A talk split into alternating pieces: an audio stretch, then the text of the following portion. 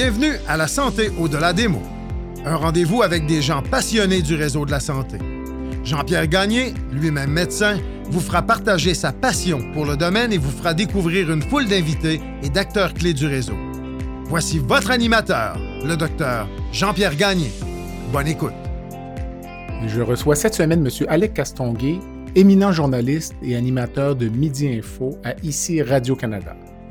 Ancien chef du bureau politique au magazine L'Actualité, M. Castonguay a reçu, à cinq reprises, le prix Judith Jasmin.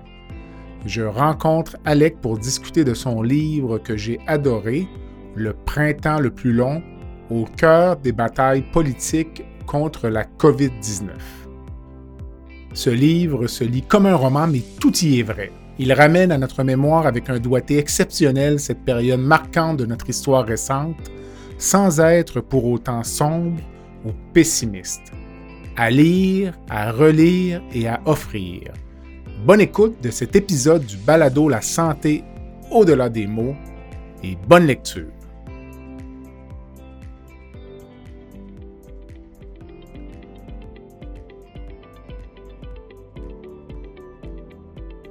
Je prends un court moment pour remercier les commanditaires qui rendent possible la diffusion du balado La santé au-delà des mots. Groupe Conseil Beauchamp-Beaulieu des Toupin, associé à la financière Banque nationale Gestion de patrimoine, Rempart Neurophysiologie, le groupe TIGE, Eurofin Environex et Go Mouton.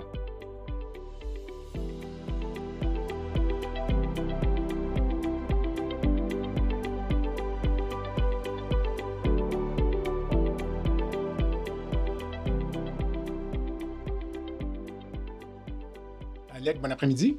Merci de me recevoir, c'est gentil. Ben, c'est moi qui te remercie d'accepter l'invitation du balado La santé au-delà des mots. Alors, euh, c'est quand même tout un honneur de recevoir un, expert. donc, euh, les, fauteuils sont inversés. Donc, euh, et ça fait un moment que je voulais te recevoir pour discuter de cet excellent livre qui s'appelle Le printemps le plus long au cœur des batailles politiques contre la COVID-19 qui est paru en mars 2021 aux éditions Québec-Amérique et sur lequel on va revenir dans un instant, mais compte tenu que c'est quand même un podcast sur la santé, toujours quelques mhm. petites questions de mise en bouche. Donc d'abord, euh, la définition de la santé pour Alec Castonguay qui, a couvert des sujets chauds quand même. Oui.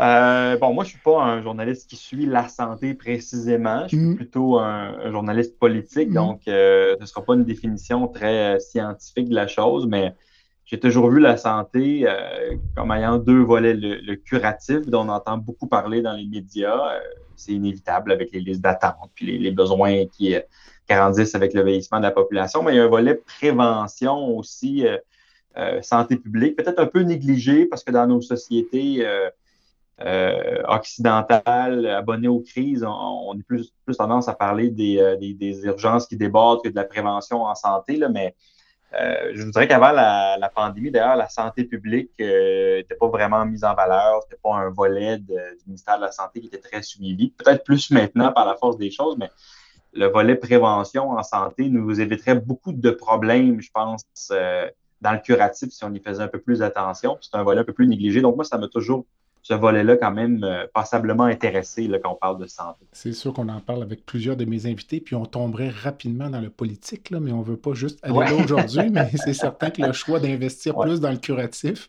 que dans le préventif, à mon point de vue, c'est un choix politique. Mais bon, euh, est-ce que tu te rappelles euh, de la fermeture du Québec hein, au mois de mars 2020? Euh, Donc, au tout début, moi, je peux dire, j'ai le souvenir là, à l'interne, au CHU de Québec, on s'était dit, ah, ça va durer deux semaines. puis la vie va reprendre. L'état d'esprit dans lequel, à l'époque. Ah oui, on, était là parce que moi, ma, conjointe fêtait ses 40 ans le 24 mars 2020. Euh, puis donc, quand le Québec a été mis à l'arrêt le 13, euh, je me disais, bon, euh, est-ce qu'on va être correct pour fêter sa fête? Mm-hmm. ça va peut-être être serré. En Chine, là, les deux premières semaines avaient été très intenses, mais là, on avait des nouvelles comme quoi qu'après deux, trois semaines, ça avait rebaissé un peu. Bon, puis la Chine, c'est pas le Canada. Il y a tellement de monde, puis c'est pas la même hygiène, etc. Donc, d'après moi, dans deux, trois semaines, on va être pas si pire. finalement, j'ai repoussé son party de fête surprise à juin. Puis après ça, à septembre, puis finalement, on l'a fait deux ans plus tard, euh, son party de fête des 40 ans. Donc, tu sais, je pense qu'il y avait une incertitude. On, savait qu'il y avait quelque chose qui s'en venait, mais je pense que personne n'avait saisi l'ampleur et la durée surtout de ce que ça allait être. Euh, même François Legault, au début, et Horacio Arruda, les premiers points de presse, bon, on a deux semaines là, où on va vraiment donner, on fermer le Québec, on va donner toute la gomme, puis après, on, on, va relâcher. Comme si ça allait être deux semaines miraculeuses. Les écoles étaient fermées pour deux semaines. Donc, on s'est dit dans deux semaines, c'est deux semaines tough. On va avoir les enfants à l'école, à la maison, mais dans deux semaines, ils retournent à l'école. Alors, non, je pense qu'on était naïfs. Je pense qu'on ne savait pas ce qui nous attendait. On savait qu'il y avait un stress ambiant. On l'a tous ressenti. Moi-même qui euh, était habitué de vivre du stress dans la vie comme journaliste, j'ai couvert le conflit en Afghanistan. Donc, je suis allé euh, avec des soldats à la guerre. J'ai fait toutes sortes de choses dans ma vie où je me suis habitué à vivre avec du stress. Malgré tout, je le, ressentais là, dans ma poitrine. À un moment donné, j'ai arrêté d'écouter les nouvelles du soir parce que ça me, stressait trop. Je me suis dit, je vais commencer à lire des romans avant de me coucher plutôt que d'écouter les nouvelles parce que ça, ça, tournait dans ma tête, puis à quoi ça va ressembler. Donc, même quelqu'un habitué à vivre un certain stress euh, en avait un. Donc, j'imagine ceux qui ne sont pas formés à ça ou qui n'ont pas ça euh, comme métier, à quel point ça pouvait être une période euh, incertaine. Donc, je me souviens du stress, puis je me souviens de notre naïveté beaucoup en mars 2020. Moi, ce qui m'avait impressionné aussi, c'est la puissance épidémiologique de dire, parfait, il y avait je me pense que quand ils ont fermé le Québec, je me demande s'il y avait comme moins de 10 cas ou un cas, mmh, deux cas. La, force de dire non, c'est une pandémie. Il n'y avait pas tant de cas que ça. Ça, c'est la première chose qui m'a frappé, moi, de dire on est en pandémie, une dizaine de cas à gauche et à droite dans le monde. Ça, ça m'avait frappé. Je me souviens d'une chronique d'Yves Boisvert dans la presse qui s'intitulait Il faut tout fermer. Je pense que c'était autour de ça, du, du 11 ou du 12 mars. Euh, après que l'OMS a décrété l'urgence mondiale euh, pandémique. je me souviens d'avoir lu Yves, qui est un chroniqueur que j'apprécie beaucoup, un des meilleurs au Québec, puis il m'a dit là, il exagère. un matin, la presse veut faire peur au monde. il y avait tout un dossier là-dessus, puis on doit fermer le Québec pour 10-12 cas, on exagère. Oui, il faut faire attention, mais je pense que le lendemain, François Legault l'annonçait. Donc, effectivement, on, s'est tous mis à essayer de comprendre c'est quoi le, R, la, réplique du virus, combien on infecte combien de personnes. Puis là, il y avait la théorie du grain de riz.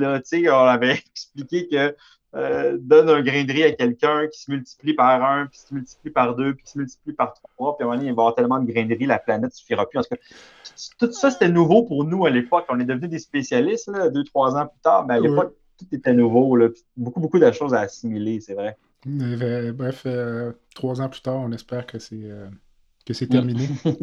donc, on en vient assez rapidement à discuter de ce livre, donc qui est paru un an après le début de la pandémie. D'abord, pourquoi ce livre sur la pandémie? Donc, ça, ça, venait d'où J'avais commencé à écrire pour. J'étais au magazine L'Actualité à l'époque. puis, quand la, la, crise a commencé, après, mettons je dirais une dizaine de jours, je me suis dit, ce serait le fun de raconter cette bataille-là de l'intérieur, comment les décisions sont prises, puis à quoi ça ressemble, puis est-ce qu'on était vraiment surpris par l'ampleur de la, pandémie, etc. Puis euh, j'avais proposé au cabinet du premier ministre de, pouvoir euh, euh, suivre ce qui se disait dans la cellule de crise et tout. Au début, ils ont refusé, puis je, les comprends, ils étaient occupés à autre chose.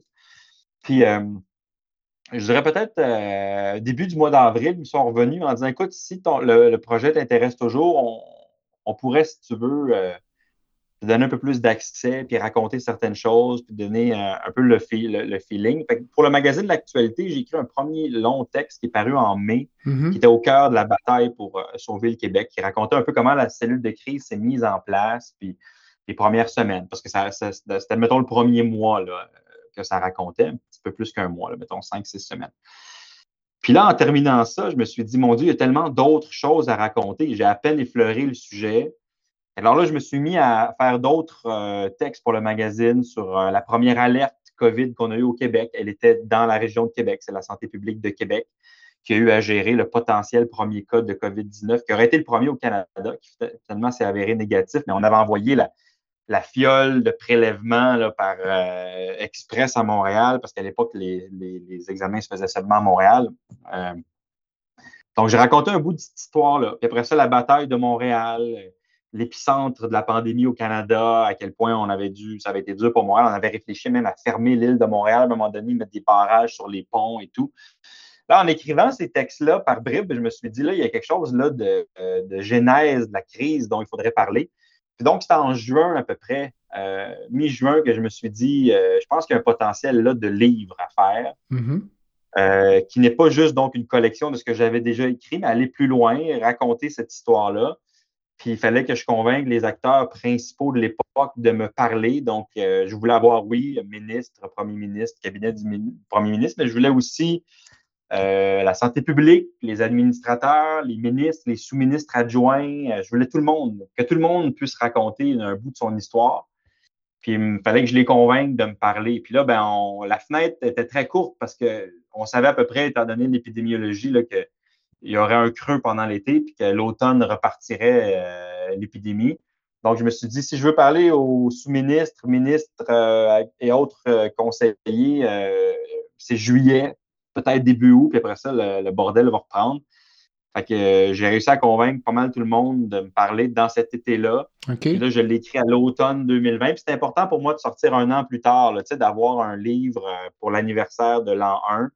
Euh, Québec-Amérique, au début, voulait me convaincre de, prendre plus de temps, d'avoir plus de recul, de sortir le livre un an et demi, deux ans, trois ans plus tard. Puis j'étais pas d'accord. Mm-hmm. J'ai poussé euh, pour le sortir plus vite, puis finalement, j'ai gagné parce que je ne voulais pas avoir seulement un livre euh, d'historien. Je ne voulais pas avoir un livre où on, on aseptisait un peu tout ce qui s'est passé parce qu'avec le recul, on comprend certaines choses. Je voulais un livre où les acteurs politiques se rappellent de leurs émotions, qui puissent raconter pas seulement ce qu'ils ont vécu, mais comment ils l'ont vécu.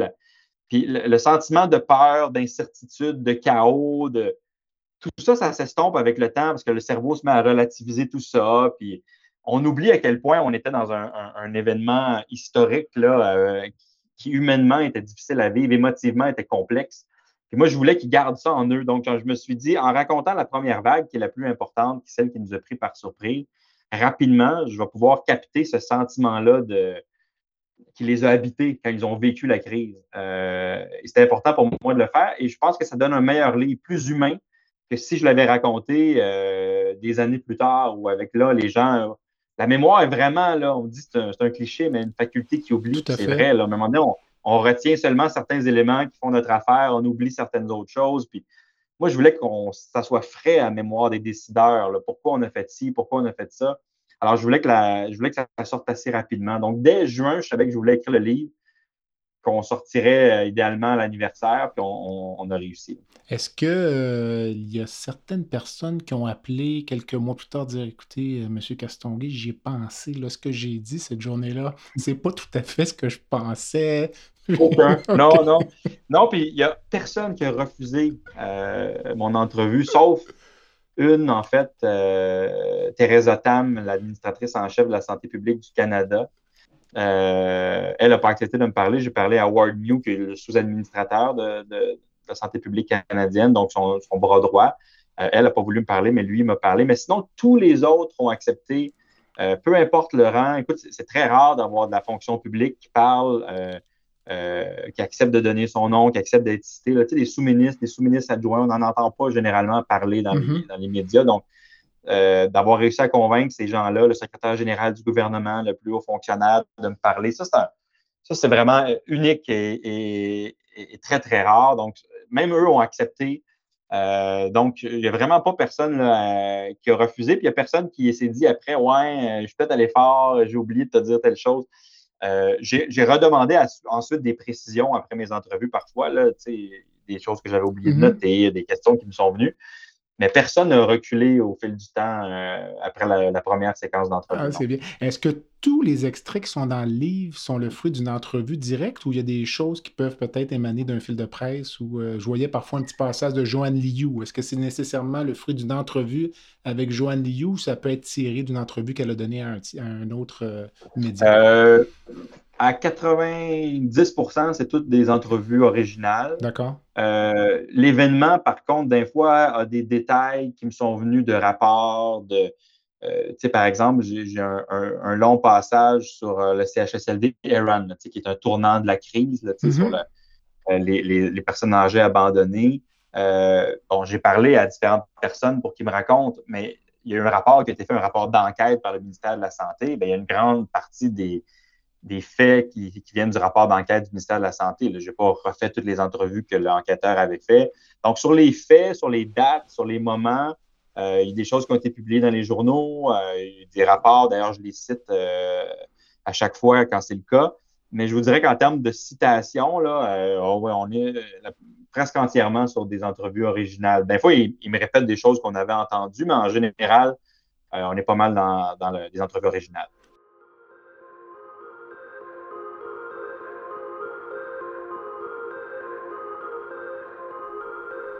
Vous aimeriez recevoir une copie dédicacée de l'œuvre d'Alec Castonguay? Visitez mon site web, écrivez-moi et vous pourriez être l'heureux gagnant.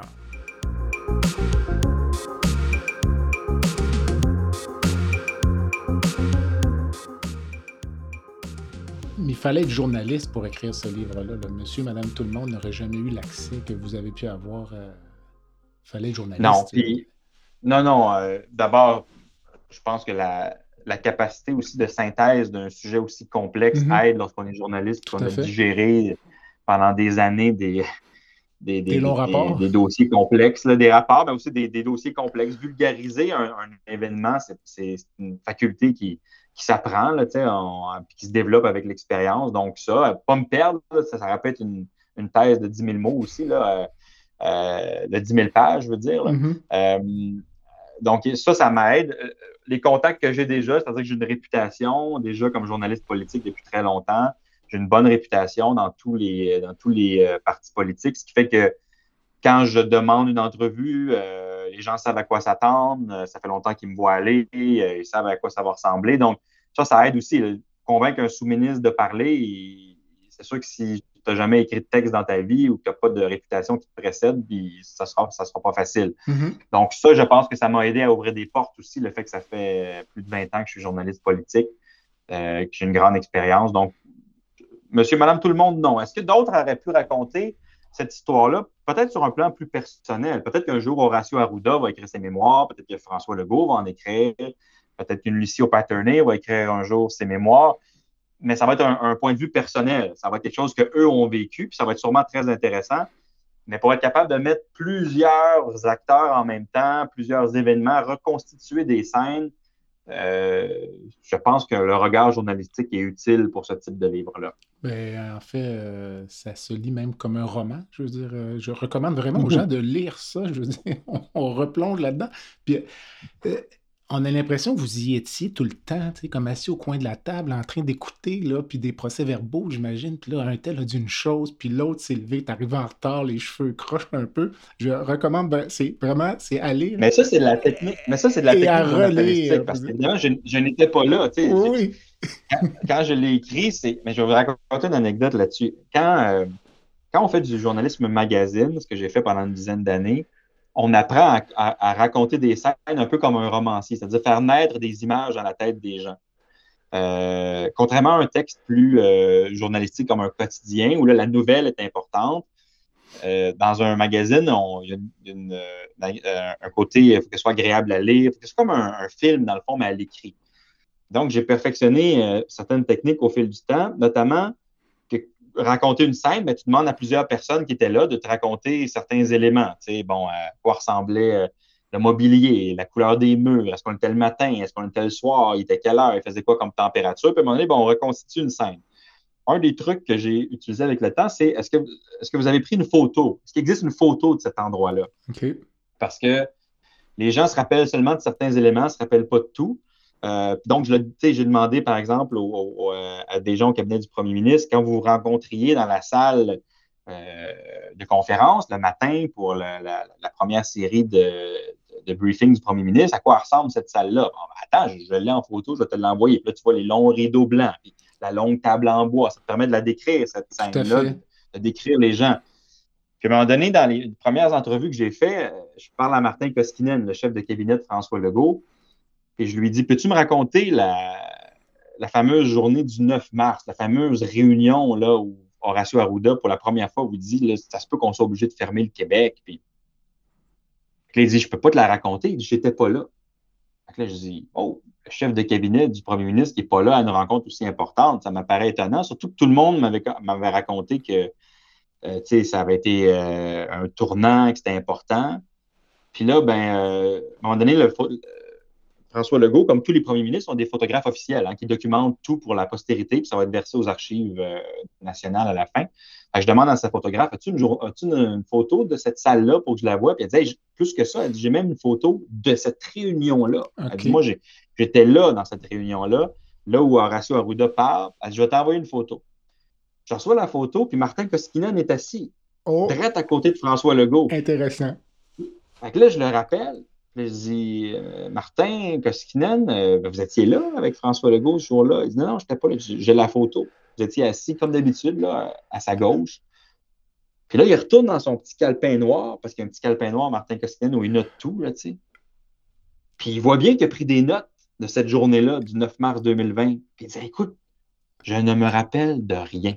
il dit, c'est tellement passé de choses depuis qu'il dit, tu as raison, je suis là, j'ai pris des notes, je ne peux pas te raconter comment ça s'est déroulé, je m'en souviens plus. C'est pour ça que dans ce, passage-là, qui est très important du livre, mais qui est très important dans l'histoire de, la lutte à la pandémie, Martin Koskinen n'est pas cité, alors que c'est un des personnages les plus importants de la crise parce qu'il ne s'en souvient pas. mais si je n'avais pas eu la photo J'aurais peut-être même écrit qu'il n'était pas là. Ou Mais il était là. Alors, il y a des trucs comme ça pour reconstituer des scènes, pour essayer de donner l'impression aux gens d'être là, même si on n'y était pas.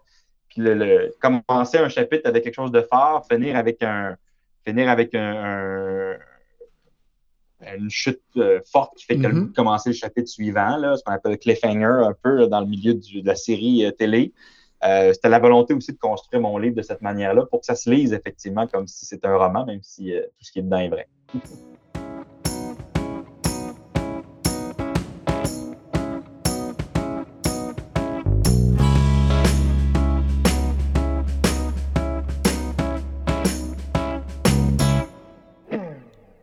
Rempart Neurophysiologie est une entreprise spécialisée dans l'octroi de services neurologiques tels que le monitorage neurophysiologique péropératoire.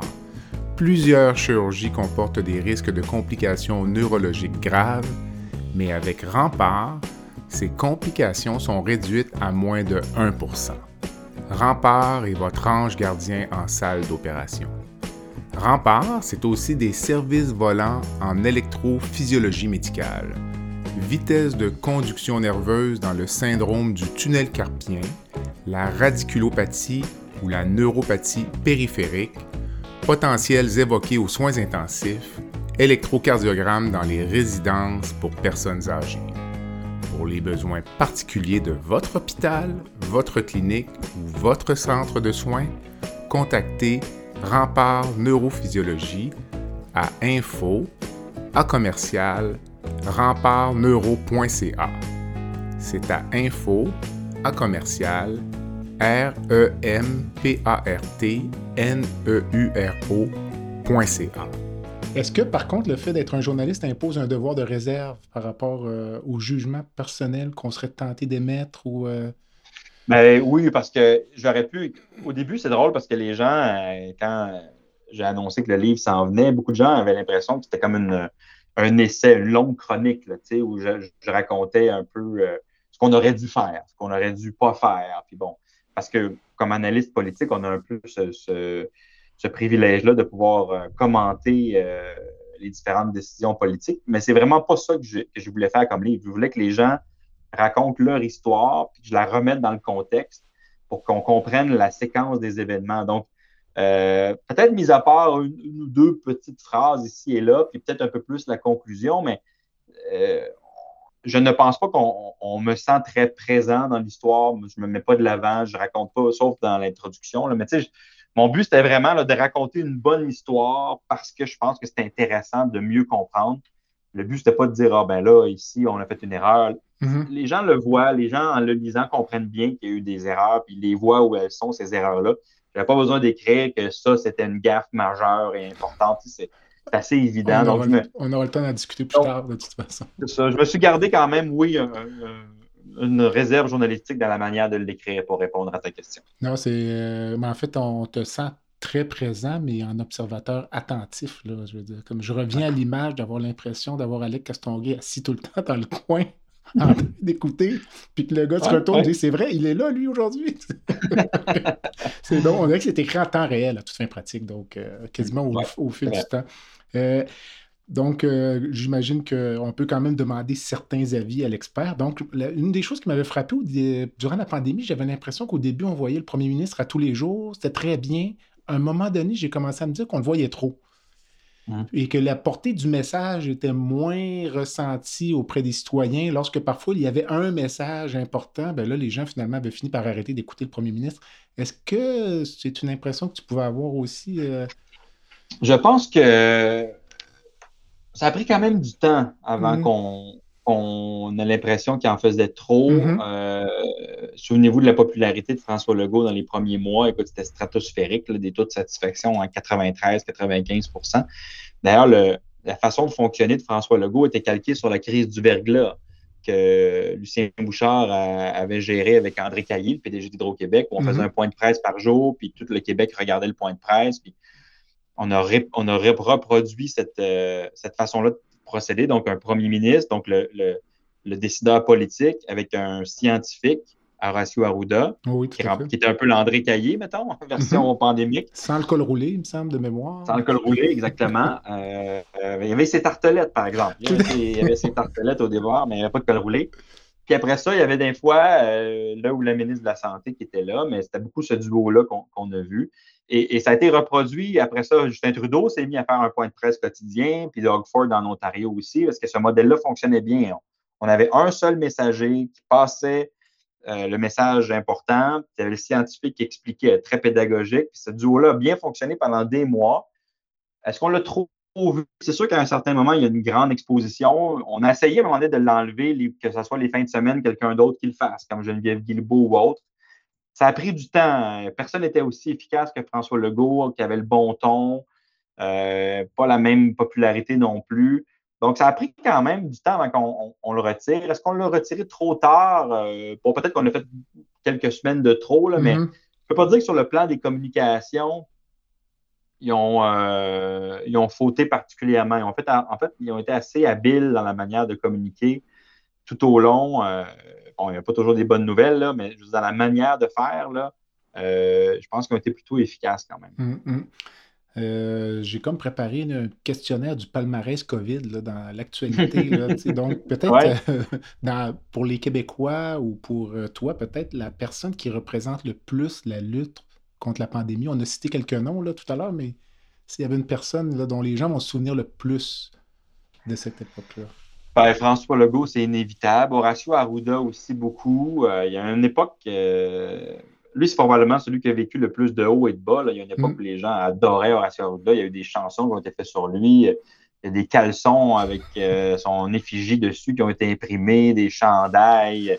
Puis après ça, ben, on l'a un peu pris comme cible parce qu'il y a eu quelques, quelques erreurs de, communication, mais des décisions qui ont été moins populaires, le deuxième couvre-feu, par exemple, etc. Donc, il est tombé plus en disgrâce vers la fin, puis je pense qu'il était temps qu'il quitte pour sa santé à lui, mais aussi pour le message euh, qui, passait plus. Mais il a été très, très populaire à un moment donné, je pense qu'il va rester quand même une figure importante.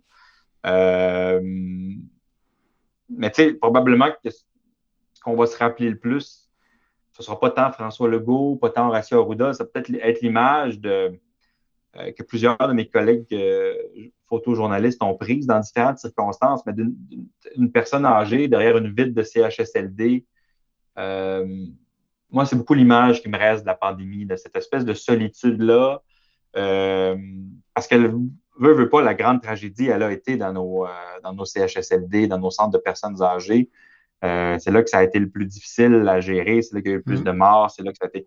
Donc, oui, on va se rappeler d'un point de vue politique d'Horacio Arruda, de François Legault, mais cette personne âgée derrière une vitre euh, où il pleut, où c'est enneigé, puis qu'il n'y a pas de visite, puis qu'il est seul, c'est comme si le drame se produisait là, dans un endroit difficile d'accès, où, tout le monde ne peut pas aller, qui était confiné, euh, des espèces de zones de guerre euh, un peu hors du temps, hors de, notre propre pays. Moi, c'est ce que je vais retenir de la pandémie, cette solitude des personnes âgées qui ont, qui ont subi le plus de contre-coups de la pandémie et des zones, on l'a appris plus tard, qui étaient un peu hors du contrôle du gouvernement. à un certain moment donné, le gouvernement ne savait ah pas ce qui se passait dans ces. Ça nous a pris du temps avant de le savoir, puis de comprendre. Puis, euh, Et ça, l'angle mort de la pandémie, ça a beaucoup été les CHSLD. Puis, donc, je pense que ce dont, cas, moi, je vais me souvenir, c'est cette image d'une personne âgée seule, en détresse, qui a probablement pas toute l'aide mm. qu'elle aurait besoin. La plus grande victime au sein de l'opinion publique, est-ce qu'on revient encore une fois avec Horatio?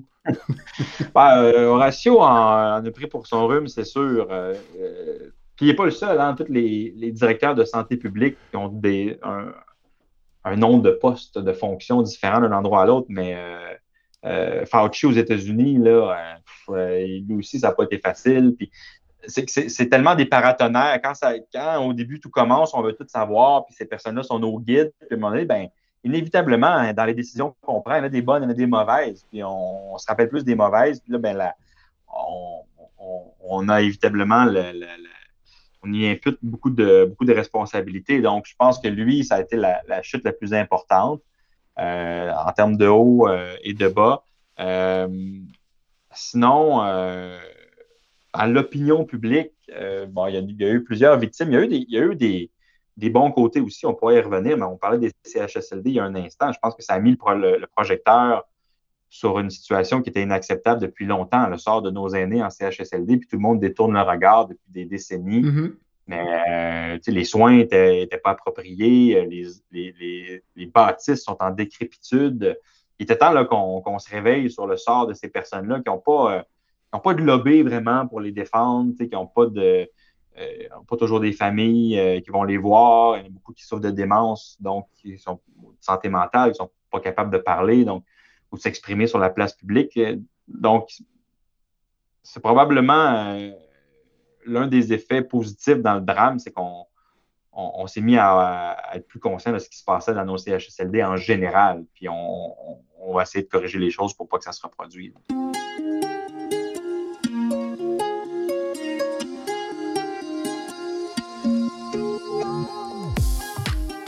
Unique Média, une agence de conception web et vidéo innovante, vous offre une gamme complète de services sous un même toit.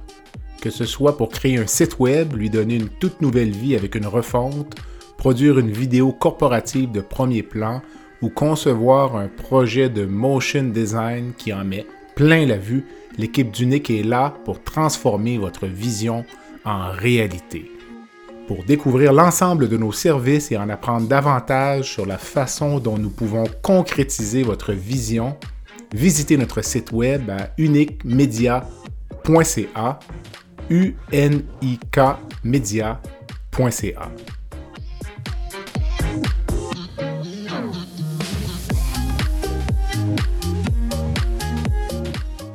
La personne, la plus belle surprise au point de vue médiatique. il y en a plusieurs. Il y en a plusieurs. Écoute, il y a des, euh, des gens sur le plan personnel qui ont été euh, formidables dans les rencontres que j'ai faites, d'autres qui ont joué des rôles euh, importants et que les gens ne connaissaient pas. Moi, je, suis très content d'avoir réussi à, mettre en lumière le rôle que Lucie Paterné a joué, par exemple, qui était mm-hmm. sous-ministre adjointe, responsable de la première ligne. Je résume parce que son titre est interminable, mais qui était à l'époque sous-ministre responsable de la première ligne. C'est une, femme que je trouve formidable. Je me, je suis dit, cette femme-là, un jour, va devenir sous-ministre en titre. Finalement, elle est au centre universitaire McGill, au CUSUM, celle qui dirige maintenant le CUSUM, mais je trouvais que c'était une, formidable personnalité que les gens connaissaient peu. Euh, Mylène Drouin, directrice de la santé publique de Montréal, euh, qui a tenu le fort euh, d'un calme exemplaire malgré les énormes difficultés que Montréal a vécues. C'est une belle surprise. Le, le gériatre David Lucie, que j'ai beaucoup aimé, euh, l'Institut de gériatrie de Montréal, qui est maintenant plus connu puisqu'il est dans les médias quand on parle d'aide médicale à mourir. C'est l'une des, références au Québec, mais euh, Docteur Lucier euh, est très important dans mon livre pour raconter comment ça se passait dans les centres de, soins de longue durée. Puis d'un point de vue très personnel, en termes de personnalité, Nathalie Beaulieu, qui, était à l'époque la coordonnatrice service prévention et protection des maladies infectieuses à la direction régionale de la santé publique de la capitale nationale. C'est un long titre, mais mm-hmm bref, celle qui s'occupe de gérer les crises à la santé publique de, la capitale nationale. une personnalité euh, absolument euh, pimpante, emballante, pétillante, qui m'a raconté justement la, première alerte COVID qu'il y a eu au Québec, euh, comme si j'y étais. C'était fascinant à écouter. J'aurais pu l'écouter pendant des heures. J'ai passé deux jours à la santé publique de Québec pour un volet du livre. Nathalie Beaulieu, en fait, c'est les deux Beaulieu qu'ils appellent, même s'ils ne sont pas sœurs, mais les deux qui travaillent beaucoup dans la, question des maladies infectieuses. C'était deux, deux rencontres exceptionnelles. Il y en a, sûrement plein d'autres, mm-hmm. mais c'est. Puis, euh, mis à part euh, le docteur Lucie, que je vous ai cité, je vous ferai remarquer que toutes les autres sont des femmes. Ça a beaucoup été des femmes qui ont géré cette pandémie-là. Même si on voyait Horacio Arruda puis euh, François Legault, euh, bon, oui, il y avait le sous-ministre Gendron qui a finalement quitté, mais tu sais, Mylène Drouin, Lucia Paterny, euh, les Beaulieu à Québec, beaucoup de femmes qui ont joué des rôles très importants euh, sur le plancher aussi, les infirmières, les préposés, qu'on n'a peut-être pas toujours entendu au moment où ça se produisait, qui ont joué dans l'ombre un rôle extrêmement important. On parlait de Lucie Paterny. Je l'ai eu en entrevue il y a quelques mois, puis je lui demandais si on la verrait en politique un jour, puis elle a eu une vraie réponse de politicienne. Donc, euh, si j'avais un petit 2, disons que je dirais qu'on va la revoir, moi, dans un autre rôle après, euh, après son mandat au CUSUM. La personne Encore jeune, elle a du temps. Exactement. donc, euh, La personne la plus difficile à l'entrevue, peut-être si ça se dit. difficile. Bien que tout le monde a dit oui, j'imagine. Ben, tout le monde a dit oui. Ben, il y en a qui, qui, aimaient moins les questions. Je me souviens de Ward New, entre autres, justement, le sous-administrateur à la santé publique du Canada. Euh, après que Theresa Tam ait refusé mon entrevue, c'est lui qu'on a envoyé. Puis évidemment, il y a eu des ratés à la santé publique canadienne. C'est tout le système d'alerte qui a été déficient que je raconte dans mon livre. On aurait dû être au courant beaucoup plus rapidement de la gravité de ce qui se passait en Chine. Euh, le Canada a un système d'alerte précoce extrêmement efficace en temps normal, puis pour des raisons politiques, euh, de compression, de chicane interne, on a démantelé euh, ce système-là juste avant la pandémie. Euh, il n'a pas beaucoup aimé certaines de mes questions, puis il ne s'est pas épanché sur les réponses. il y avait beaucoup de. L'enquête est en cours, on verra ce que ça donne au moment où j'écrivais le livre. donc, c'est pas parce qu'il n'était pas sympathique, c'est qu'on se sentait qu'il y avait des choses à, à se reprocher du côté de la santé publique canadienne, qu'on n'avait pas le goût trop trop de faire son, son meilleur coup de pas ou son post-mortem. Donc, euh, c'était plutôt révélateur de, comment ça s'était mal passé, la santé publique euh, canadienne. Donc, ça, ça a été peut-être l'entrevue où j'ai senti que l'intervenant euh, avait hâte qu'elle se termine, cette grande entrevue-là pour le livre. Pour les autres, je vous dirais qu'en général, ils ont été très généreux de leurs réponses, puis j'ai rien à approcher à personne. Est-ce qu'il y en avait un qui sortait du lot comme étant le plus sympathique? Qu'on aurait envie de euh, revoir? Euh? Ah, il y en a plusieurs. Euh, mais je dirais que c'est ça. Nathalie Beaulieu, là, était pas mal celle à, Québec que je, que recroiserais avec plaisir pour lui demander comment elle va. Puis sinon, ben, il, y en a dans, il y en a dans toutes les sphères. mais ouais, ça sera probablement Nathalie Beaulieu, spontanément, comme ça, ouais. Euh, ce qui m'a frappé en lisant le livre, à au moins une reprise, sinon deux, on fait euh, allusion au fait qu'il y a des sondages internes euh, qui un peu guident les décisions du gouvernement, mm. puis notamment sur l'arrivée de l'armée dans les CHSLD. Là, on fait allusion au fait qu'il y a eu un sondage, puis là, pour voir comment la population voyait ça. Ce qui, ça m'a un peu inquiété, là, parce que je me disais, en temps de crise, est-ce que le gouvernement gouverne? Par sondage, moi, je me dis, il me semble, si je donne mon, ma confiance à un gouvernement pour gérer une crise, je ne veux pas qu'on me demande mon opinion à tous les jours, là, parce que on est en guerre. C'est assez, rare quand même. Moi, je ne me souviens pas d'un contexte où on est effectivement du côté du gouvernement et de l'Institut national de la santé publique, les deux, fait des sondages quotidiens pendant des mois et des mois pendant cette crise-là. Donc, euh, du côté de la santé publique, c'était euh, Léger qui les faisait, puis c'était Somme pour le gouvernement. À tous les jours. Donc, deux sondages séparés tous les jours. Dans le cas de Somme, c'était 800 répondants par jour. Léger, c'était 1000 par jour. En rolling poll, qui appelle, où on remplace une partie de l'échantillon chaque jour. Euh, c'est assez inusité, effectivement. Je comprends pourquoi euh, ils l'ont fait, c'est-à-dire que des fois, ils voulaient savoir si les messages passaient bien, puis être certain qu'il y avait, que euh, l'explication avait franchi donc l'étape de la communication puis était bien intégrée par la population parce que sinon, ça leur permettait de revenir sur certains points si on voyait que c'était mal compris. Il y avait quelquefois des questions plus politiques. L'armée en était une parce qu'il y, avait, mm-hmm. de la pression pour que l'armée vienne dans les CHSLD. Puis le gouvernement a, a sondé à un moment donné, savoir si la population serait d'accord avec ça, puis elle s'est rendu compte que la population serait tout à fait d'accord avec ça. On a mis le nationalisme mal placé de côté, parce que oui, ça c'était c'était mortifère d'être obligé d'appeler l'armée dans nos centres de soins de longue durée. Donc, on, s'est dit, bon, on va le faire, la population est d'accord. Euh, mais en général, quand je regardais, parce que j'ai eu accès à tous les sondages de ces, de ces semaines-là, donc je pouvais voir euh, l'évolution, euh, qu'est-ce qui montait, qu'est-ce qui descendait, quel type de questions on posait. Puis il y a des fois où il posait des questions, puis il allait à l'encontre de l'opinion publique. Donc, quand tu dis euh, il gouverne par sondage, ça les aidait certainement, mais s'il avait pris juste des décisions populaires, euh, probablement qu'on pourrait dire qu'ils gouvernent par sondage, mais ont pris aussi que les gens ne comprenaient pas. Comme à un moment donné, il y avait énormément de pression, on le voyait dans les sondages, pour fermer les SAQ et, euh, les SQDC qui vendaient du cannabis. Euh, parce que là, on fermait les magasins, puis il restait à peu près juste les épiceries d'ouvertes. Les gens ne comprenaient pas pourquoi on ne fermait pas la SAQ puis les SQDC. C'était des taux, là, je suis d'y aller de mémoire, là, mais plus de 80-90% de la population disait fermez ça, ça ne sert à rien, la SAQ au gouvernement, on a résisté parce qu'on se disait on va se magasiner d'autres problèmes. Il y a des gens qui ont des problèmes de consommation mm. d'alcool, qui sont des alcooliques fonctionnels. Beaucoup plus qu'on pense d'ailleurs dans la population. Tu leur coupes leur source d'alcool, puis whoop, soudainement, tu commences à avoir d'autres problèmes. Mm. Euh, et donc, ils se sont dit, regarde, on ne va pas se magasiner d'autres problèmes de gestion, de crise, d'anxiété, de de ça, on, va les laisser ouverts. Mais donc, ça, les sondages, les gens ne comprenaient pas. Fait qu'ils n'ont pas toujours suivi les sondages, mais c'est certain que ça les a guidés en partie dans certains dossiers, euh, étant donné que c'était une crise qui était, euh, qui était euh, assez exceptionnelle quand même. Le premier ministre avait même fait référence au fait qu'un petit verre de vin rouge le samedi soir, c'était bon. pour justifier sa décision en partie. Je, je raconte d'ailleurs dans le livre que quand il y a eu la, quand la controverse a éclaté au CHSLD euh, euh, ça venait de deux gazettes. Mm. Euh, le, journaliste Aaron Durfeld qui a révélé ça.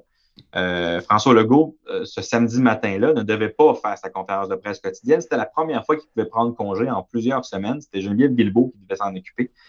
Puis finalement, c'était tellement gros ce qui s'est passé là-bas. On a découvert des gens qui étaient morts, puis dans, dans leurs accidents depuis des semaines, etc. Donc, il a fallu que ce soit le premier ministre qui y aille. C'est une controverse majeure? Mais comme il pensait avoir congé, la veille, ben, il avait pris quelques petits verres de vin avec sa femme, puis il s'est dit Je peux me lever tard le lendemain. Et là, il avait mal à la tête quand Martin Koskinen l'a appelé pour dire Monsieur Legault, ça ne peut pas être Geneviève Guilbeault, ça va être vous, le point de presse. Puis il a dit Ah, Martin, es-tu sérieux? Il s'était permis un petit écartade la veille, ce qui s'était pas permis depuis des semaines. Puis c'était pas le bon jour pour le faire. Donc, oui, effectivement, je me souviens de son, petit verre de vin de pas de temps en temps. Mais si on restait sur le premier ministre, évidemment, moi, comme médecin spécialiste, euh, j'ai suivi la crise peut-être parfois avec euh, un peu mes lunettes. Puis il y avait eu l'enjeu des médecins spécialistes dans les CHSLD, puis François Legault qui s'était un peu coltaillé avec Diane Franqueur. Puis euh, dans le livre, on fait référence au fait que même le premier ministre dit tout ça, ça lui est resté, là, et je cite, en travers de la gorge. Est-ce qu'on peut avoir un peu plus de détails sur, euh, sur cette entrevue avec le premier ministre euh. au sujet des CHSLD et des médecins spécialistes? Oui, il y a eu une grande tension, puis j'en avais parlé avec Diane Francaire d'ailleurs aussi, euh, qui en parle dans le livre de manière assez candide aussi de cet épisode-là. C'est que on avait l'impression du côté du bureau du premier ministre de François Legault, entre autres, qu'on était vraiment à la minuit moins une d'une catastrophe dans les CHSLD, puis que les médecins spécialistes ne faisaient pas leur part, mm-hmm. puis qu'ils devraient venir davantage donner un coup de main. On manquait de préposés, on manquait d'infirmières, on manquait de tout, puis que les spécialistes ben, étaient un peu dans, à leur tour d'ivoire, puis ils ne voulaient pas se salir les mains sur le plancher. C'est comme ça qu'ils le percevaient, en tout cas. Mm-hmm. Puis euh, euh, il y a un moment donné où euh, quand il parle de rester en travers de la gorge, bon, je pense qu'il y a plusieurs. C'est une succession d'événements, mais je me souviens qu'on m'a raconté une fois où euh, euh, la FMSQ avait envoyé un sondage à ses, euh, médecins spécialistes pour leur demander s'ils étaient d'accord ou non avec certaines prises de position du gouvernement, puis qu'est-ce qu'on devrait faire. Puis là, au bureau du premier on a dit, arrêtez d'envoyer des sondages à vos membres, puis dites-leur qu'on a besoin de monde. Arrêtez de faire de la politique avec ça, puis de vous baquer, puis de trouver des raisons pourquoi vos membres n'y vont pas. Allez-y, forcez-les à y aller. ça a été un épisode assez tendu euh, qui. Euh, avec les médecins, on y pratiquait un peu, mais c'était vraiment les spécialistes qui, avaient, euh, qui retenu l'attention au bureau du, du, premier ministre dans cette époque-là. Mais il faut dire que là, on était dans c'était l'époque là où le, feu était pris partout, là, puis l'armée, justement, Tout à fait. Je pense qu'il y, avait des il y avait des réactions émotives de part et d'autre. Diane Francaire disait c'est pas vrai qu'on ne fait pas notre part. François Legault dit pas parce que tu m'envoies du monde à, temps partiel, 200 personnes. J'ai besoin de 10 000 personnes. Tu sais, j'ai besoin de monde. Fait que, puis là, ben, les spécialistes disent Ouais, mais moi, j'ai d'autres choses à faire en même temps. Des, puis si je m'envoie dans un CHSLD en zone rouge, je ne peux pas aller opérer après. Il faut que je m'en aille en quarantaine. Pendant, deux semaines. Pendant deux semaines. Donc là, tes, tes chirurgies urgentes vont être en retard. Je pense qu'il y avait des bonnes raisons de part et d'autre d'avoir une, une, frustration, mais quand tout ça est tellement émotif puis se joue en quelques heures, ça avait laissé des séquelles euh, pendant un moment. Il y a eu plein d'autres enjeux, même des enjeux corporatifs, parce que là, on disait combien on va payer les médecins spécialistes, puis on disait ça n'a pas de bon sens, mettons, on va les payer, je ne sais pas, 225 de l'heure, puis le gars qui est à côté va faire la même chose. Exact, pour, je me euh, souviens de ça, c'est vrai. Pour le, corps ou autre. Donc, euh, mais ça a été un moment difficile pour tout le monde. moi, je me rappelle à l'époque aussi, les gens il ne faut pas non plus sous-estimer la quantité de personnes qui avaient peur au niveau personnel aussi. Là. Oui, probablement. Les gens avaient peur de mourir. Là, au début, on disait qu'on a eu peur au début, là, assez rapidement, mais après les deux semaines un peu de d'euphorie où je me disais ça va arrêter bientôt. je veux dire, la semaine prochaine, ça va recommencer. Après, on a commencé à voir du monde mourir. Puis là, des jeunes personnes aussi là, décédées. Puis là, on dit, OK, là, c'est vraiment plus sérieux. Donc, euh, moi, à titre personnel, moi, il y a une quinzaine d'années, j'ai fait une pneumonie sévère avec un choc septique. Là. Je me disais, euh, dans la catégorie, dans mon groupe d'âge, je dois être, je dois, être un de ceux qui sont un peu plus à risque, là, parce que j'ai peut-être une petite faiblesse. Donc, il y avait cette composante-là n'a jamais été abordée, mais moi, je pense que il y avait un petit quelque chose à ce niveau-là. Là, on ne savait pas si c'était dangereux de voir un malade, est-ce qu'il fallait porter un masque, pas de masque. Le N95. Les Ensuite, on disait que dans les CHSLD, il n'y avait pas d'équipement de protection individuelle en quantité suffisante. Euh, c'est un peu le, c'est le Vietnam là, pour, euh, pour employer l'expression. Ah oui, non. Puis il y a des médecins, c'est pas parce que tu es médecin que tu n'as pas de préconditions euh, médicales qui euh, mm-hmm. te mettent à risque. Donc il y avait ça aussi certainement. Donc oui, non, c'était une période tendue. Mm-hmm. Le premier ministre aussi fait référence à un certain moment donné sur le manque d'imputabilité dans le réseau. Fait que c'est quelque chose qu'on reproche souvent, nous, comme médecins là, au réseau de la santé. Puis lui mentionne même, on revient encore au CHSLD, là, puis quand même qu'un premier ministre dise ça, c'est sûr que c'est dans un livre, il faut lire le livre au complet puis porter attention.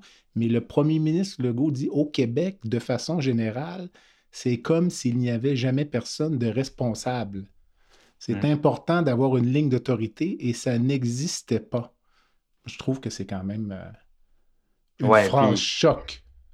À un moment donné, c'est parce qu'il rencontre euh, les PDG des CIS et des CIUS à Montréal, au Palais des Congrès, dans une grande salle pour qu'il y ait assez d'espace entre chacun, à deux mètres les uns des autres. Puis, euh, c'est là qu'il, euh, en bon français, pète une coche à un moment donné, là, parce qu'il se fait. certains, certains PDG de CIS et CIUS étaient très préparés, puis ils savaient tous leurs chiffres. Puis François Legault, c'est un gars de chiffres. Hein? Si tu veux l'épater, le mettre en confiance, un comptable, fait, tes chiffres. Il y en a qui étaient bien préparés, puis il y en a d'autres qui n'étaient pas là du tout préparés, alors que ça avait été très difficile dans leur CIS ou leur CIUS. Puis là, euh, ils citaient des chiffres. À un moment donné, on racontait qu'il disait Bon, mais il y a eu combien de décès dans votre CIUS, puis combien de. Hein? La personne ne le savait pas, puis là, il se tourne vers Yvan Gendron, le sous-ministre, puis il dit Non, ils viennent d'où ces chiffres-là? C'est qui qui m'a donné ça? Gendron, il dit Ben, ça vient du CIS et du CIUS en question. Donc là, il se retourne vers le PDG. Il dit Comment ça se fait que mon sous-ministre, puis moi, j'ai les chiffres, puis vous, vous les avez pas, vous les avez pas. Puis là, là c'est là donné, il est revenu à son bureau, puis en disant Il y en a à moitié là-dedans d'incompétents, je te crisserais tout ça dehors. Puis c'est là qu'il a dit qu'il n'y a pas. Il y en a qui n'étaient qui pas responsables ou qui, du moins, ne voulaient pas prendre la responsabilité de ce qui s'était passé dans leur CIS et leur CIUS. Donc, c'était beaucoup pour ça. Après ça, pour la ligne hiérarchique, ben oui, le fait qu'il n'y avait, pas de boss dans les CHSLD, euh, parce que la réforme Barrette avait fait en sorte de couper beaucoup de cadres intermédiaires qui étaient responsables justement de ça, faisant en sorte qu'il n'y avait pas de. Euh, il n'y avait pas nécessairement de patron pour prendre des décisions localement, ou alors dès qu'il y avait quelqu'un de malade, ben là, la, ligne hiérarchique s'effondrait. Mm-hmm. On n'était plus capable de savoir qui gérait les horaires, parce que tous ceux qui gèrent les horaires sont en congé de préventif ou de maladie. Donc, on a d'ailleurs corrigé ça. On a remis un, patron par CHSLD avant la deuxième vague. Donc, euh, c'est là qu'on s'est rendu compte qu'il y avait peut-être certaines décisions prises au fil du temps qui avaient des, qui avaient des conséquences importantes qu'on n'avait pas soupçonnées, mais qui, qui, là en avait beaucoup. Donc oui, oui, c'est vrai qu'en général, on, on a la controverse facile au Québec, mais le blâme difficile. il y a une controverse, mais n'est pas tout le temps quelqu'un qui en est responsable. C'est toujours diffus. Mm-hmm. Peut-être notre côté judéo-chrétien. On a toujours plusieurs personnes responsables de tout, alors c'était ça à ça qui faisait référence. Ben, quand on dit souvent que quand, quand, plusieurs personnes sont responsables, personne n'est responsable ultimement. C'est vrai. Le podcast La santé au-delà des mots est une présentation du groupe conseil Beauchamp, Beaulieu, Dessureau, Toupin de la financière Banque nationale Gestion de patrimoine. Comme nous croyons que la santé financière fait partie de la santé globale, nous sommes heureux de nous joindre au docteur Jean-Pierre Gagné pour vous souhaiter une bonne saison de la santé au-delà des mots. Tu veux lancer ton propre podcast mais tu ne sais pas comment t'y prendre? Pas de problème. Mouton Marketing peut t'accompagner de la conception au lancement envoie ton idée de podcast à bonjour à commercial bonjour à commercial g o m o u t o n.com. L'univers du podcast t'attend.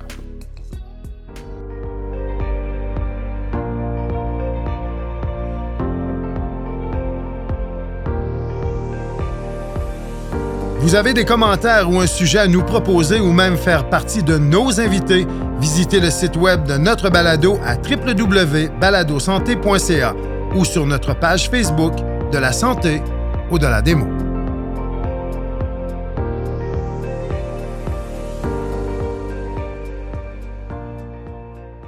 Est-ce que, mais toi, au fil des entrevues, est-ce que c'est quelque chose que tu sentais de temps en temps en posant des questions que les gens avaient tout le temps tendance un peu à faire un ricochet là, en disant finalement c'était pas vraiment nous, c'était peut-être telle autre instance qui aurait dû faire ça. Ou, euh. Oui, ben oui. Puis euh, je pense que c'est humain hein, de ne pas, euh, mm-hmm. pas lever la main et dire écoute, c'est moi le responsable de telle chose. C'est vrai qu'il y, a des facteurs aggravants faisant en sorte que ça devenait difficile pour certains gestionnaires. la, la, désuétude de nos systèmes informatiques faisant en sorte qu'on n'avait pas des données euh, suffisamment à jour pour prendre des décisions éclairées. On savait avec beaucoup de retard euh, les cas d'infection dans certains endroits, dans certains CHSLD. Donc, est-ce que c'est la faute du gestionnaire? En même temps, s'il n'y a pas les chiffres pour prendre les décisions, ça devient difficile. Euh, on a parlé tantôt de la désuétude des CHSLD, la négligence dans ces endroits-là depuis des décennies. Ben, ne peut pas rétablir ça en quelques semaines. Donc, il y avait des facteurs, effectivement, qui expliquaient certaines erreurs qui ont été faites ou des décisions qui ont été prises. Euh, d'autres où je pense qu'on a peut-être euh, pêché par excès de confiance, où on, pensait que la population allait être prête à nous suivre puis que ça n'allait pas être le cas. Le, couvre-feu de, de, 2021, là, de janvier 2021, là, euh, qui a été très mal reçu par la population. je pense qu'au gouvernement et à la santé publique, on a pris pour acquis que les gens allaient, comme la première fois, accepter de retourner en couvre-feu pour le bien collectif, etc. Puis là, ben, ça faisait déjà un an qu'on était là-dedans, puis les gens n'étaient pas prêts à revivre ça aussi facilement, sans explication plus concluante. On, cherchait les endroits dans le monde où les couvre-feux avaient fait une grande différence. Euh, euh, les, données n'étaient pas nécessairement probantes. Donc, ça, on s'est mal expliqué. Ça a été une erreur politique qui a entamé la confiance des gens vers le gouvernement, qui a été finalement un coup de grâce pour Horacio Arruda également. Euh, donc, ça, c'est plus facile à identifier, mais il y, a eu, il y a eu des fois des erreurs qui viennent de problèmes structurels où c'est dur de blâmer une personne en particulier. Mais c'est comme dans n'importe quoi. Hein. Il y a des gestionnaires qui vont être très bons en gestion de crise. D'autres sont bien meilleurs en planification à long terme. Puis les deux sont importants dans un système. C'est juste que le planificateur à long terme qui se retrouve à gérer une crise, ça se peut que ce soit un désastre. Mm-hmm. Et inversement, un bon gestionnaire de crise, tu ne veux pas lui dire de, de, de faire son plan d'effectif pour les cinq prochaines années parce que ça ne va pas fonctionner. Donc, il y a aussi des, des talents et des personnalités. Puis s'ils ne sont pas dans la bonne chaise au bon moment, ben clairement, ça va être un problème. Hmm. Euh, euh, ça, ben, il y en a eu dans tous les niveaux, hein, des gens qui n'étaient pas dans la bonne chaise, mais on ne s'attendait pas non plus à vivre une pandémie comme ça. Alors, euh, je leur donne le bénéfice du doute. Tout le monde s'est adapté en cours de route.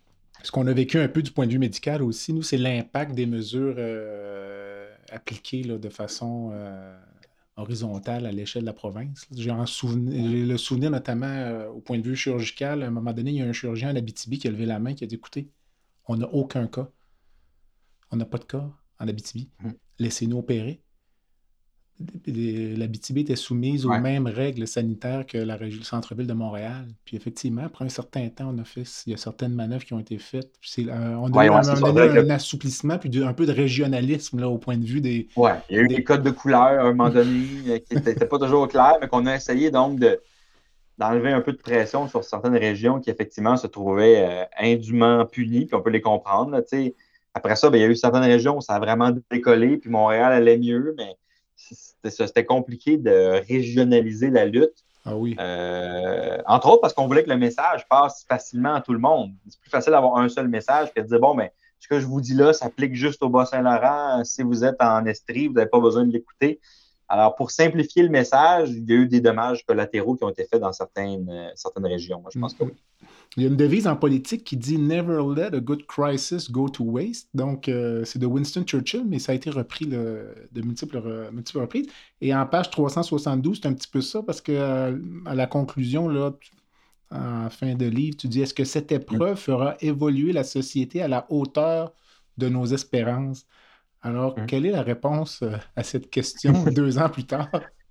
Euh, je pense qu'il y a des choses qui ont évolué dans le bon sens. Est-ce que c'est la hauteur des espérances? Ça doit dépendre des espoirs de chacun, mais euh, je pense qu'on aurait pu encore même aller un peu plus loin. mais bon, on a quand même, ça a permis de, euh, comme ça, d'avoir une, une, médecine à distance un peu plus efficace, d'avoir d'être capable de, à distance, de voir son médecin, de, prescrire certaines choses. C'était très difficile avant, ça s'est assoupli pendant la pandémie. Je pense qu'on irait encore plus loin. on est revenu un peu à ce que c'était, mais quand même, il y a plus de, contacts qui se font au téléphone puis par euh, visio qui s'en faisaient avant. Le fait que les, les pharmaciens puissent vacciner en grand nombre. Il y a des choses qui ont changé pour améliorer le système, le déscléroser un peu. Euh, le télétravail est beaucoup plus accepté qu'avant dans notre société. Je pense que c'est une bonne chose pour la conciliation travail-famille, pour les gaz à effet de serre. Bon, il y a des entreprises qui trouvent ça plus simple de gérer tous leurs employés au, bureau. Fait qu'on revient un peu à l'ancien modèle, mais j'espère que au moins le modèle hybride va perdurer un certain temps. Parce que je pense qu'il y a bien des gens qui sont capables de travailler à distance, qui font un aussi bon travail, mais que leur qualité de vie s'en trouve véritablement améliorée. Mais ça, je pense que ça a quand même permis de, faire des pas de géant par rapport à ce que c'était euh, avant. On a parlé de, mettre les projecteurs sur les CHSLD, euh, améliorer leurs conditions de vie. Ça, je pense que aussi, c'est quelque chose qui, qui, fait en sorte qu'on s'améliore. La santé mentale au sens large aussi, on en parlait déjà beaucoup avant, mais là, il y a un coup d'accélérateur. C'est beaucoup moins tabou qu'avant. On dirait euh, parler de nos angoisses, nos anxiétés, le fait qu'on va mal. C'est plus accepté que ça l'était. Je pense que la pandémie a démocratisé ça aussi, là, parce que tout le monde s'est senti, pour une rare fois, dans le même bateau on a compris ce que les autres avaient vécu. Donc, maintenant qu'on parle de stress, d'insomnie, d'anxiété, on l'a tous vécu à un certain moment en raison de la pandémie. Puis je pense que ça a amélioré notre empathie envers les autres. Donc, je pense qu'il nous restait des choses à la hauteur de nos espérances. Comme je te dis, ça dépend des espoirs de chacun. Mais mm-hmm. je pense qu'il y a quand même du positif à, garder de tout ça. Euh, la, la, dépendance euh, moins forte envers certains pays pour la fourniture de, de soins, d'équipements de, protection. On, a reconstruit ici au Canada tranquillement un, système de mise au point de vaccins. On produit nos propres masques. On, euh, on a, dans certains domaines, euh, ralenti la mondialisation qui est en cours pour ramener des usines ici, ramener des emplois névralgiques qu'on avait peut-être perdu de vue comme étant essentiels. Donc, il y a des choses, je pense, à long terme qui vont rester. Euh, maintenant, ça dépend des espoirs de chacun. Mais moi, je suis quand même quelqu'un en général qui voit la vie plutôt positivement, plutôt vers à moitié plein qu'à moitié vide. Donc, j'aime mieux, j'aime mieux retenir euh, ce qui va nous rester de positif que de seulement me rappeler des, années difficiles qu'on a vécues. C'est sûr que nous, du point de vue à l'interne, euh, on le vit encore les, effets de cette crise-là au, niveau des ressources humaines. Pas plus tard que cette semaine à Québec, dans un des sites, on doit fermer une salle d'opération pour quelques mois en raison des pénuries. Puis là, dans l'actualité, on parle peu de ça. Puis alors qu'en même temps, au niveau gouvernemental, on parle de reprise, puis de rattrapage, mais on n'est même pas revenu à 100 eh, mais dans le milieu de la santé et de l'éducation, la pandémie a laissé des séquelles. Euh, mm. Les gens qui ont pris leur retraite deux, trois ans plus tôt parce qu'il y en avait juste plein leur casque puis ils n'étaient plus capables de vivre ça. Euh, euh, la dévalorisation des professions dans le sens où les gens se disent je veux vraiment aller travailler dans un milieu de travail aussi difficile? Mm. Euh, donc, dans, les deux grands secteurs euh, importants pour l'État que sont l'éducation et la santé, si on veut voir le verre à moitié vide, là, il y, a clairement là quelque chose sur la, la pénurie de main-d'œuvre, la pénurie de personnel qui s'est fortement accentuée depuis la pandémie, puis là, on a de la difficulté à en sortir. Alors, si on veut voir le verre, à moitié plein, la belle façon de faire ça, c'est qu'il y, a une section de baguette magique dans mes entrevues, donc où euh, je laisse mon invité changer une chose dans le système de santé par magie, et j'ai un palmarès sur mon site web de toutes les baguettes magiques, donc j'ai... ah, écoutez, il y a tellement de choses que je pourrais dire. Euh, si je vais en choisir juste un, ce serait probablement les soins à domicile. Euh, je pense que c'est un virage qu'on a de la difficulté à prendre, mais qui, avec le vieillissement de la population, serait nécessaire euh, d'être pris avec plus de vigueur, parce qu'on le voit dans dans toutes les études, dans les sondages, les, gens veulent vieillir le plus possible à la maison. Puis je pense que les ressources ne sont pas là. Le gouvernement en est conscient, il essaie toutes sortes de plans, puis il met de l'argent, mais pour une infirmière qui va travailler dans les soins à domicile, ben, euh, elle n'est pas pendant ce temps-là dans les hôpitaux ou dans les cliniques. On a besoin qu'elle soit là pour gérer les urgences, les mhm. salles d'opération. Donc, c'est le même monde. c'est sûr que développer des soins à domicile pendant qu'on a de la difficulté à opérer puis à répondre aux besoins de base dans le système de santé hospitalier, euh, c'est un problème. Mais en même temps, on est un système très hospitalo-centriste, alors que d'autres sociétés dans le monde comme les Pays-Bas, entre autres, ont fait un virage euh, très réussi en soins à domicile. Donc, si j'avais une chose avec une baguette magique, je pense que j'améliorerais d'un coup les soins à domicile. J'avais les systèmes informatiques aussi pas mal en tête. Je trouve que ça, c'est vraiment tout croche. Mais les soins à domicile, ça touche peut-être plus directement les gens. On peut mettre deux choix par exception. OK, OK, j'ai le droit. Bon, c'est bon. Une rencontre de rêve dans le monde, euh, une personne vivante ou décédée pour, euh, pour prendre un verre d'eau à moitié plein. Ouais, ça c'est difficile parce qu'il y a beaucoup de. Dans mon métier, euh, je m'intéresse beaucoup à la chose publique, donc il y a beaucoup de gens que je voudrais rencontrer, avec qui discuter. Euh, euh, si tu me permets de dire plus qu'un nom, je vais t'en donner trois ou quatre. tout à l'heure, tu as cité une phrase de Churchill, Winston Churchill, quelqu'un qui me fascine beaucoup. Moi, je suis un grand amateur de l'histoire de la Deuxième Guerre mondiale. J'ai lu beaucoup là-dessus. J'ai lu sur Churchill en particulier beaucoup le euh, le courage que ça prenait à l'époque pour euh, affronter l'Allemagne nazie quand tout, tombait autour. Donc, Churchill, mais pour le personnage, oui, mais ce que j'en sais de lui, il n'a pas l'air d'avoir été toujours très, très sympathique. Alors, non. je ne sais pas si la guerre durerait longtemps. En tout cas, c'est un personnage euh, fascinant que Winston Churchill. sinon, plus près de nous, qui est encore vivant, j'aimerais beaucoup prendre une bière avec Barack Obama. Mm-hmm. C'est quelqu'un qui me fascine l'un des meilleurs orateurs de sa génération. Incroyable, euh, tout à fait. Même encore, ah même encore quand il donne des discours, euh, il n'est plus président, je l'écoute, puis je trouve ça fascinant, la manière dont il y a de, de passer du particulier au général. C'est comme, une, comme la mer, c'est comme une vague, la houle. Il passe du particulier au général. Il, réussit à, à, faire tout le monde se sentir concerné par ce qu'il dit. C'est vraiment fascinant. C'est le premier président noir aussi, avec toute l'histoire qu'on connaît aux États-Unis sur le, le racisme et la ségrégation. C'est quelqu'un avec qui j'aimerais beaucoup m'entretenir. Euh, l'époque René Lévesque, Pierre-Éliott Trudeau aussi, que moi, je n'ai pas connu comme journaliste politique, là, mais qui est fascinante aussi, là, les, les années 70 à, 68, 69 jusqu'à 1990, là, un, moment à charnière dans l'histoire du pays que j'aimerais que j'aimerais vraiment pouvoir aborder si ces deux-là étaient encore vivants. Puis René Lévesque a dit la, une phrase qui, euh, que j'ai toujours retenue puis que j'aime beaucoup, qui, qui est euh, ne pas dire tout ce que l'on pense, mais ne jamais dire le contraire de ce que l'on pense. Ah, j'adore. Et en, et en journaliste, c'est important parce que j'ai un devoir de réserve, même si je suis analyste, même si je dis un peu mon opinion, mais mon, but, c'est euh, pas toujours de mettre de l'huile sur le feu puis d'aller trop loin. Puis moi, je suis pas un polémiste. C'est pas comme ça que je, travaille. Mm-hmm. En même temps, on va pas commencer à dire le contraire de ce que l'on pense juste pour faire plaisir à la masse. Puis euh, ça, c'est une phrase que j'ai toujours retenue de René Lévesque, qui est quelqu'un que j'admire beaucoup. Puis sur un plan vraiment qui n'est pas politique, parce que là, je t'ai juste donné des politiciens, mais moi, je suis un grand fan de soccer. Je joue depuis l'âge que j'ai de, de 5 ans, puis je joue encore aujourd'hui euh, dans des ligues amicales. Puis moi, mes deux joueurs préférés de l'histoire, c'est Lionel Messi et Diego Maradona, qui sont deux Argentins. Ça donne comme ça.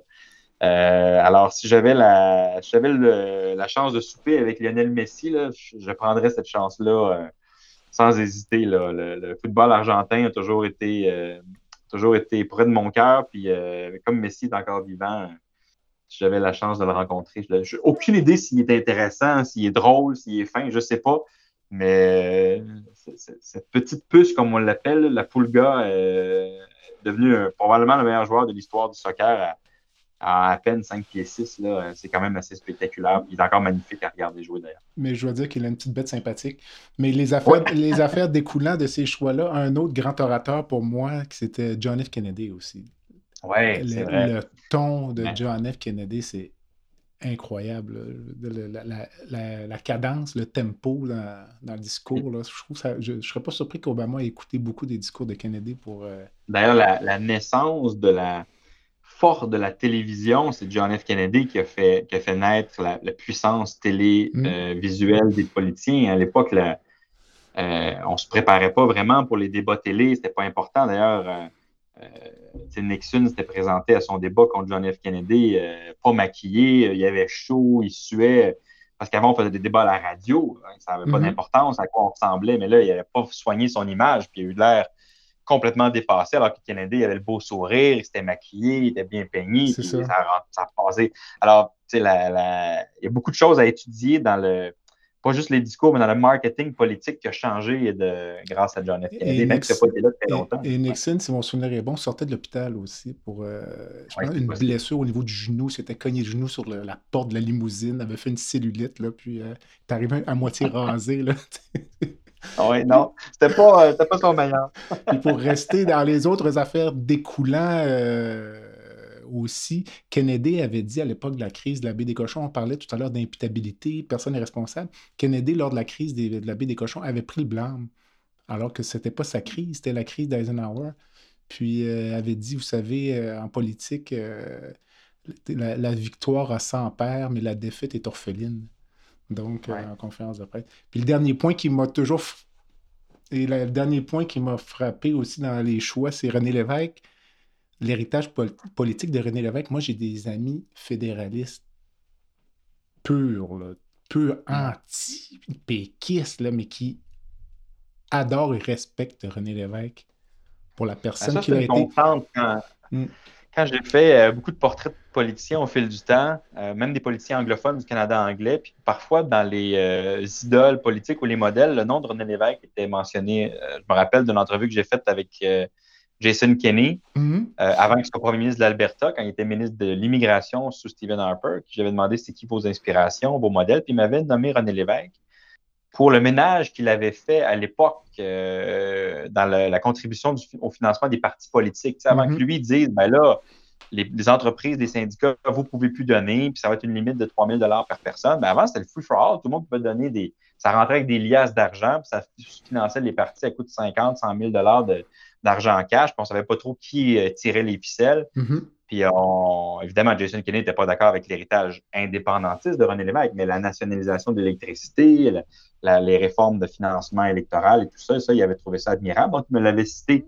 Puis on ne peut pas accuser, Jason Kennedy d'être un indépendantiste caché. Donc, oui, oui, ce modèle-là de René Lévesque, même pour des, fervents fédéralistes, effectivement, s'est imposé avec le temps euh, comme une figure importante. Probablement en raison du fait qu'il disait toujours ce qu'il pensait aussi. Oui, il y avait dans cette authenticité-là. Puis souvent, je me suis demandé, est-ce qu'on serait capable, est-ce que René Lévesque serait capable d'être le même René Lévesque aujourd'hui avec les médias sociaux, avec les télés en continu? Tu sais, le René Lévesque qui, qui se fumait une cigarette, puis qui, avait les cheveux gras un peu, puis euh, tu sais, qui, sa cravate était lousse. Tu sais, c'est ce René Lévesque-là que les gens appréciaient, est-ce qu'il serait capable de passer le test de, que tout le monde le surveille tout le temps, sous tous les angles, puis créer des vidéos, puis des mimes, puis des euh, peut-être, peut-être qu'il y aurait la couenne assez dure, mais peut-être pas non plus. Chaque politicien baigne dans son époque et s'adapte à son époque. Peut-être qu'il ne serait pas nécessairement le même René Lévesque. Ben, celui qui a un style comme ça, un peu, c'est Bernie Sanders. Oui. Puis euh, l'autre chose, c'est que René Lévesque était quand même assez avant-gardiste. C'est comme un peu l'inventeur du Vox Pop. Lui, il faisait ça un peu quand il était journaliste. Il sortait dans la rue, posait des questions. Donc, mm. euh, Puis, euh, Bernie Sanders et ses mitaines au Congrès lors de la fermentation, on se souvient de sa pose sur sa chaise. Euh, oui, mais il n'en reste, pas, reste pas beaucoup comme ça parce que ils se mettent à être avalés à un moment donné par. Parce qu'on on est les premiers, nous, en plus, les journalistes, à se plaindre de la langue de bois des politiciens, puis la cassette. Puis, c'est vrai qu'il y en a. Il y en a qui ont la cassette, d'autres qui ne l'ont pas. Mais c'est que dès qu'ils disent une phrase qui nous semble un petit peu de travers, une controverse qui part, puis là, ça les incite pas beaucoup à dire ce qu'ils pensent quand à chaque fois que tu mets le pied à l'extérieur du sentier, il y a un piège qui se referme sur ton pied. Donc, c'est un cercle vicieux que les médias et les politiciens entretiennent. C'est que plus on fait de controverses, des fois avec pas grand-chose, ben, plus ils vont être aseptisés pour ne pas provoquer de controverses. Et mm-hmm. donc, à un moment donné, c'est ceux qui, ceux qui, tiennent à leur authenticité se font dire, ben là, euh, c'est parce que chaque fois que tu ouvres la bouche, je gère une crise. Tu sais. Ben, c'est trouver l'équilibre entre les deux que tous les politiciens ne sont pas capables de trouver et que les journalistes ne sont pas toujours capables non plus de déceler. C'est-à-dire des fois, on, on fait des, beaucoup de choses avec pas grand-chose. Hmm. Alors, il y a responsabilité partagée là. Tout à fait, mais euh, je me rappelle à cet effet, en campagne électorale, je pense que c'était Bernard Landry, un de ses candidats, avait dit quelque chose euh, sur une autre plateforme, puis la journaliste commence à piquer Bernard Landry pour lui donner demander une opinion, puis lui, je pense qu'il n'avait pas entendu la, la phrase, tout ce qu'il répétait en latin à la journaliste, c'est Audi alteram parte. Puis là, la journaliste le relançait, mais M. Landry dit écoutez, j'ai pas entendu ce qu'elle a dit. Non. on, jugera quand je verrai. C'était la, la, référence à, laquelle tu fais. Ben, je m'en rappelle. Certaines, c'est pas clair dans mon esprit, là, mais il me semble que c'est une. Non, mais c'était parce que c'était le débat avec euh, Jean Charest lors de la campagne électorale de 2003, je pense. Et la phrase, c'était une phrase de Jacques Parizeau qui avait prononcée dans un cégep sur la souveraineté. C'est ça, exact. Puis Jean, Jean Charest lui avait sorti la phrase en plein débat, puis puis Bernard Landry ne l'avait pas vu. Personne ne lui avait rapporté ça. C'est ça. Puis donc, à la conférence de presse post-débat, les journalistes disaient Mais tu sais, Parizeau, il a dit ça, puis je ne l'ai pas vu. on, jugera quand je l'aurai vu, tu sais. Mais le fait qu'il parle en latin pour exprimer ça en disait beaucoup sur l'homme aussi, qui est un mm. érudit, mm. mais qui était aussi un peu loin du peuple, qui commence à citer du latin pour se défendre, pas grand monde. Alors, il y avait dans tout ça euh, quelque chose de très révélateur sur, euh, sur Bernard Landry. Un grand personnage, politique quand même.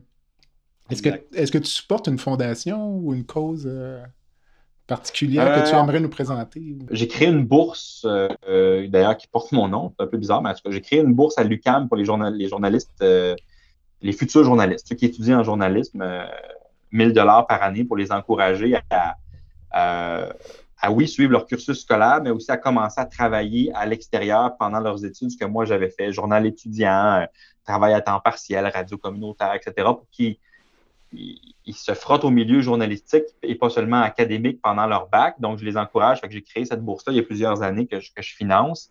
Euh, sinon, en, général, bon, j'ai des causes qui me tiennent plus à cœur. Là, lutte contre le cancer, parce que quand j'étais plus jeune, j'ai déjà eu un cancer, puis heureusement, je m'en suis plus sorti, mais que ça, ça m'intéresse beaucoup. Puis l'autre cause qui n'est pas, euh, euh, pas nécessairement une cause euh, aussi grand public que le cancer, c'est la participation électorale. Moi, je suis un journaliste politique, donc je suis ça beaucoup. tu sais, j'ai des collègues journalistes là, qui, qui, ne votent pas parce que moi, nous, dans nos normes et pratiques journalistiques, on ne peut pas signer de pétition, on ne peut pas participer à des manifestations. C'est normal, on ne peut pas se prononcer sur des sujets. Mais je vote. Moi, j'ai toujours été euh, trouvé important de voter. Il y a des, pays qui, sont en proie à des guerres, à des guerres civiles pour avoir le droit de vote, qui se battent pour ça, qui versent leur sang. Moi, je trouve que c'est un énorme privilège qu'on a de vivre en démocratie. Donc, je vote. Euh, j'ai voté pour différents partis au fil du temps, dans toutes sortes d'allégeances différentes. Euh, mais je trouve que c'est important de voter. Puis souvent, j'ai été appelé à faire des conférences dans les écoles, chez les jeunes. Pourquoi c'est important de voter? Les jeunes votent en moins grand nombre. Puis leur expliquer l'importance d'aller voter, de, que le petit X peut changer le cours des choses si on est suffisamment nombreux à mettre son petit X à côté d'une case. Euh, et donc, la participation électorale des jeunes, ça, c'est quelque chose qui m'intéresse aussi beaucoup depuis euh, longtemps parmi les causes. Les collègues journalistes qui ne votent pas, c'est pour quelle raison? Ils sont désabusés ben, ou ils veulent conserver leur indépendance? Exactement, aller jusqu'au bout du principe d'indépendance journalistique. Moi, j'ai toujours pensé que euh, j'étais capable de faire la part des choses entre euh, tracer un X dans ma circonscription, puis euh, analyser la politique, puis dire ce que j'en pense. il y en a qui vont jusqu'au bout puis qui ne votent pas. Moi, je ne vais pas jusque-là. Je trouve que c'est important d'aller voter. Mais comme je disais, je suis un vrai swing voter. Ça veut dire que je me suis toujours promené d'un parti à un autre, d'un chef à l'autre. Je ne vote pas toujours du même côté. Donc, c'est, je ne suis pas quelqu'un de très partisan dans la vie. Donc, je pense que ça m'aide à faire mon métier. Mais moi, j'ai toujours trouvé important d'aller voter puis d'encourager les gens euh, à aller voter, mais j'ai des collègues qui ne pensent mm. pas comme ça. Je, respecte ça, mais moi, j'ai toujours trouvé que c'était important d'aller voter. Je vote depuis que je suis... depuis que j'ai le droit de vote. Depuis que j'ai 14 ans, non, première... non, non, mais depuis que j'ai 18 ans, la première fois que, je suis allé voter à Laval, euh, j'habitais chez mes parents, évidemment, à 18 ans encore. Puis euh, je me souviens d'être allé voter à l'école secondaire Horizon Jeunesse, à côté de chez nous. Puis il y avait une fierté qui venait avec ça, pour participer à la démocratie de notre pays. Puis je trouve que trop souvent, les jeunes ils mettent ça de côté, ils sont cyniques, ah, ça ne servira à rien, alors que toutes les études montrent que si les jeunes votaient dans la même proportion que leurs aînés, on aurait des gouvernements totalement différents parce qu'ils ne votent pas de la même manière. Mais parce qu'ils ne vont pas voter, ils se retrouvent à être pris à subir ce que les autres décident. Fait que moi, la participation électorale, j'ai toujours trouvé ça important. Hum, effectivement. Puis en même temps, ces gens-là qui ne votent pas ne sont pas nécessairement euh, silencieux par ailleurs. Dans les non, médias puis il y a des gens euh, qui sont très impliqués dans leur, euh, leur ville, dans leur quartier, dans leur école, puis ils vont pas voter. Tu dis, non, mais je comprends que des fois, ça peut avoir l'air loin de soi, surtout quand tu as 18 ans. On est tous un peu égoïstes à 18 ans, on est éternel, puis on pense plus à la première voiture qu'on va s'acheter, puis à notre premier appart qu'à mm. la couleur du gouvernement. Mais ça reste un petit geste qui prend pas beaucoup de temps, mais qui peut avoir une grande influence quand je peux le rappeler aux jeunes, ça fait partie des causes qui me tiennent à cœur. On parlait des journalistes qui conservent leur indépendance. Euh, je me rappelle avoir entendu un politicien, euh, probablement un hommage à Bernard de Rome à l'époque, puis qui disait avec, après tout ce temps, je ne sais pas encore à quelle adresse loge Bernard de Rome, mais j'aurais vraiment aimé le savoir. Donc, ça témoigne vraisemblablement de l'indépendance intellectuelle de la personne. qu'on l'entend. Oui, puis ça, c'est le plus beau compliment. Je le mm. reçois, moi, de temps en temps, là, de, d'auditeurs qui disent euh, Je ne suis pas toujours d'accord avec vous, mais j'ai aucune idée de vos allégeances. Mais moi, c'est un beau compliment de savoir que les gens euh, n'ont pas d'a priori quand ils m'écoutent ou quand ils me lisent. Euh, c'est un, un, beau compliment, c'est sûr. Alors, je te laisserai le mot de la fin pour conclure cette, cette belle entrevue. Ben, merci de m'avoir invité. D'abord, question très pertinente. C'était le fun de me replonger un peu là-dedans. Euh, je suis content que, je suis content que, que tu aies eu envie d'en parler parce que l'une des, des, choses qui m'attriste un peu par rapport à mon livre, c'est qu'il y a beaucoup de gens qui ne l'ont pas lu euh, ou qui ne veulent pas lire parce qu'ils ne veulent pas être replongés dans cette période-là qui juge être une période sombre, souffrante quand même, déstabilisante pour eux. Puis je pense pas avoir écrit un livre qui euh, dark, de mm-hmm. sombre. Je je pense que tu l'as dit à quelques reprises, c'est une histoire intéressante à lire. La manière dont je, l'ai écrit, c'est vraiment euh, comme une histoire qui suit avec un fil des événements, avec des, rebondissements, avec des personnages. Je pense qu'on voit naître des personnages dans ce livre-là que les gens connaissent peu, mais que j'ai réussi à mettre en scène, qu'on on finit par s'attacher presque à eux. Donc, je pense que ça se lit bien, puis ça apprend aux gens des volets méconnus de cette lutte à la pandémie.